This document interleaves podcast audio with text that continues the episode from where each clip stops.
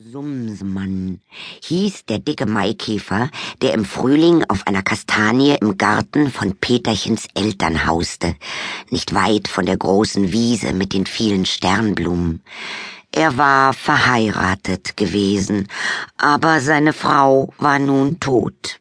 Ein Huhn hatte sie gefressen, als sie auf dem Hofe einherkrabbelte am Nachmittag, um einmal nachzusehen, was es da im Sonnenlicht zu schnabulieren gab.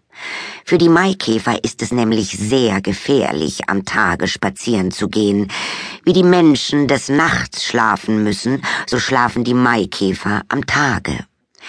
Aber die kleine Frau Sumsemann war sehr neugierig, und so brummte sie auch am Tage herum. Gerade hatte sie sich auf ein Salatblatt gesetzt und dachte, willst mal probieren, wie das schmeckt. Pick, da hatte das Huhn sie aufgefressen. Es war ein großer Schmerz für Herrn Sumsemann, den Maikäfer. Er weinte viele Blätter nass und ließ seine Beinchen schwarz lackieren.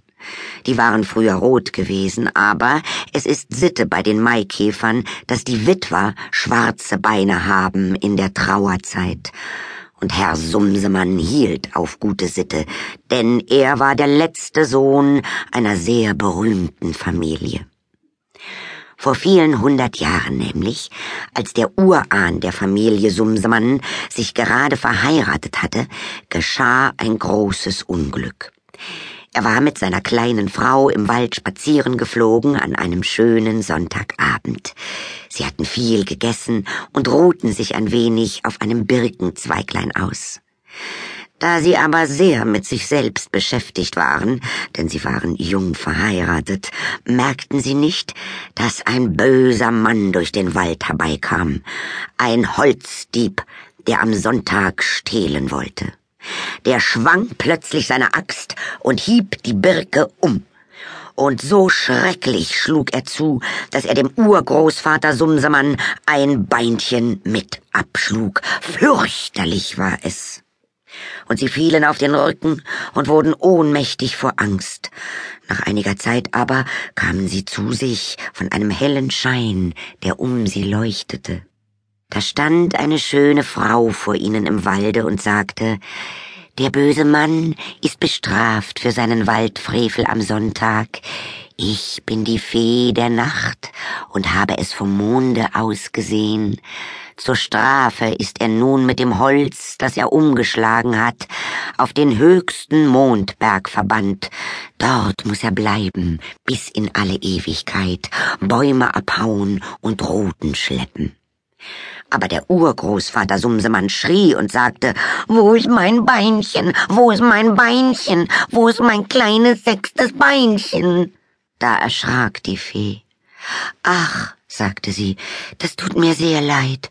Es ist wohl an der Birke hängen geblieben und nun mit auf den Mond gekommen. Oh, oh, mein Beinchen, mein kleines sechstes Beinchen, schrie der arme Urgroßvater Sumsemann, und seine kleine Frau weinte schrecklich. Sie wusste, dass nun alle ihre Kinder nur fünf Beinchen haben würden statt sechs, denn es vererbt sich, und das war schlimm. Als aber die Fee den großen Jammer sah, hatte sie Mitleid mit den Käfertierchen und sagte, ein Mensch ist zwar sehr viel mehr als ein Maikäfer, und deshalb kann ich die Strafe für den bösen Mann nicht aufheben, aber ich will erlauben, dass gute Menschen, wenn ihr sie findet, euch das Beinchen wiedergewinnen können. Wenn ihr zwei Kinder findet, die niemals ein Tierchen quälten, dann dürft ihr auf den Mond mit ihnen und das Beinchen wiederholen. Da waren die beiden etwas getröstet und flogen heim und trockneten ihre Tränen. Diese Geschichte hatte sich bald unter allen Käfern herumgesprochen. Alle Mücken, Grillen und Ameisen wussten es. Sogar die Libellen und Schmetterlinge hatten davon gehört. Die Familie der Sumsemanns war berühmt geworden. Sie galt auf allen Wiesen und in allen Bäumen für ein sehr vornehmes Geschlecht.